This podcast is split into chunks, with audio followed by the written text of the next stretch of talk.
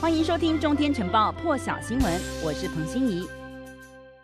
好了，英国首相强森将在十四号宣布，能不能这是英国的时间，能不能按照原定计划，在二十一号解除防疫限制，解除社交接触的限制？但是，《每日电讯报》报道，由于最开始在印度发现的 Delta 变种病毒迅速蔓延，逼得强森现在很可能会延后解除防疫限制一个月，也就是延后到七月十九号。报道也指出，英国政府向来立场就是。各个阶段的松绑取决于数据，而这个星期稍早，强森曾经对于最近病例数攀升发出警告。现在英国最新通报新增八千一百二十五例确诊。创下二月以来的单日确诊新高，同时也宣布最新统计的基本传染数以及每天增加率也是升高的，显示英国的疫情正在加速蔓延。而现在的英国已经有超过四分之三的成年人已经接种至少一剂疫苗。在欧洲的部分，路透社报道，欧盟执委会主席范德莱恩在英国出席 G7 高峰会时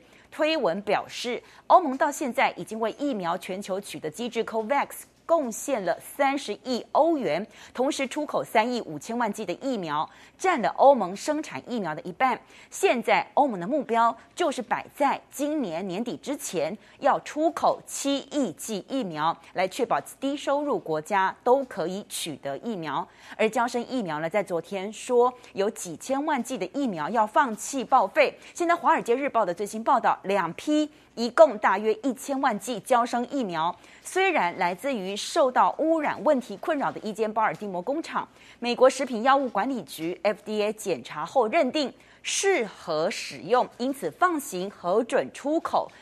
FDA 同时也说，还没有认证工厂的这个生产设施会在和娇生还有代工的药厂继续处理认证。华尔街日报引述一名官员的说法，指出在这一千万剂娇生疫苗之外。其实还有大约六千万剂的胶生疫苗，因为有污染的疑虑，被判定是不适用的。因此，这名官员也证实了《纽约时报》先前的报道，说有大量胶生疫苗必须弃用的消息。这名官员同时还说，未来几个星期之内，保尔蒂摩这家药厂呢，还会有合计一点二亿剂的娇生以及 AZ 疫苗陆续完成检查，在通过之后呢，就可以出口了。这家制药工厂它同时有取得娇生疫苗以及 AZ 疫苗的授权代工。在四月三十号的时候呢，美国 FDA 就发出对于这家药厂的检查结果报告。认为这家工厂并没有采取正确的方法，避免两种不同的疫苗生产线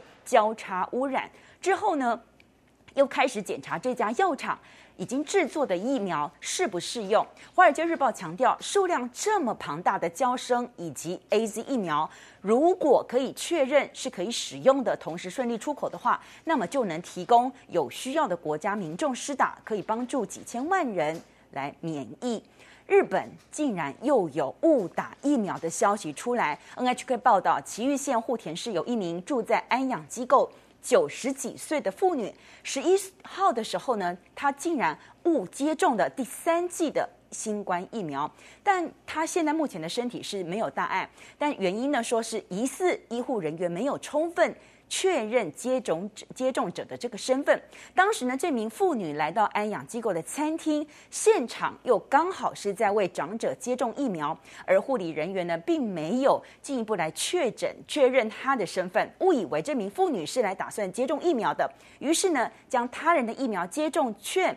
直接放在她的座位上。NHK 指出，医护照理说要在接种之前再进一步的确认接种者的身份。但也有可能在没有充分确认的情况之下就施打疫苗。户田市政府认为，为了防止类似状况再度发生呢，会避免长者安养机构施打疫苗的会场混入其他人，并让很多人呢可以重复来确认接种者的身份。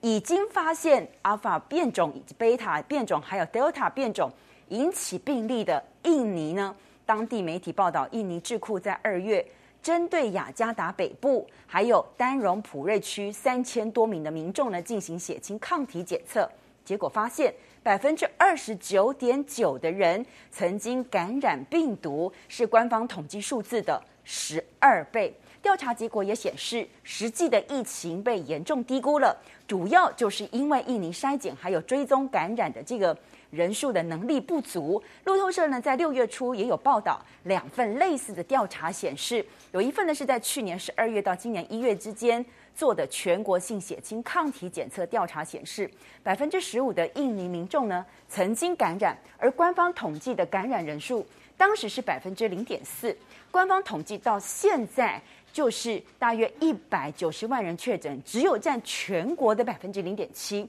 印尼卫生部就回应，这可能是因为初步的调查结果，因为有很多人他是无症状感染，实际染疫的人数的确可能很多。印尼卫生部同时也坦承，印尼对于染疫的追踪率非常的低，实验室的筛检能力也不够。那参与调查的这个流行病专家才说。官方统计数字低估结果，其实不让人意外，所以印尼才必须要加速疫苗接种的速度。路透还报道说，位在巴厘岛的这个大学，去年九月到十一月的时候，也有就这个当地民众做血清抗体检测显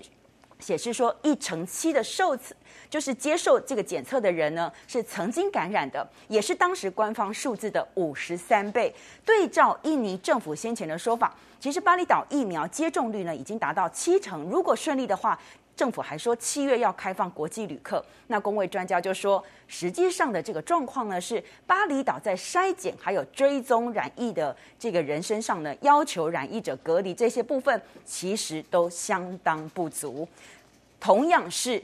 公布的数据跟官方统计的数据有很大的落差，在墨西哥，路透社说，墨西哥卫生部发表声明，引述国家公卫研究所官员的说法，说指称去年国民健康营养调查显示，全墨西哥一亿两千六百万人口当中，估计有四分之一，也就是大约三千一百多人已经感染新冠了。但是卫生部声明的这一天，墨西哥通报新增三千多人确诊，累计两百四十四万多人确诊，数据明显就是有很大的落差。墨西哥政府说，先前就提过，实际染疫的人数可能远远更多。像是三月公布的数据就显示，墨西哥确实的染疫死亡高出官方数据至少六成。而国家公卫研究所官员说，国民健康营养调查所估计的这个染疫呢，并不是全部都一定会出现症状。而在莫斯科，俄罗斯通报过去二十四小时新增一万三千多人确诊。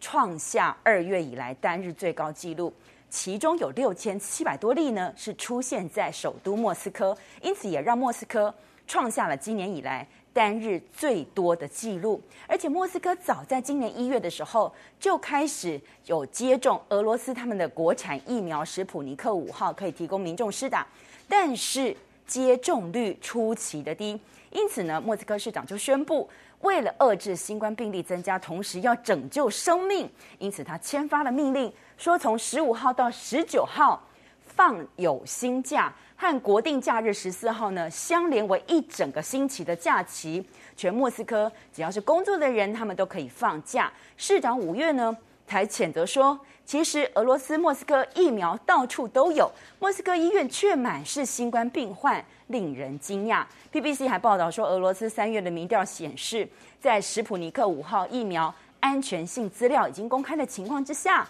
只有三成的俄罗斯人愿意接种，比一月俄罗斯大规模开打疫苗的时候还减少百分之八。俄罗斯智库就认为说，接种率不高，就是因为俄罗斯人很保守，不信不信任他们自己的国家，同时也不信任这个国家所研制出来的一切。那当然就包括疫苗了。更多精彩国际大事，请上中天 YT 收看完整版，也别忘了订阅、按赞、加分享哦。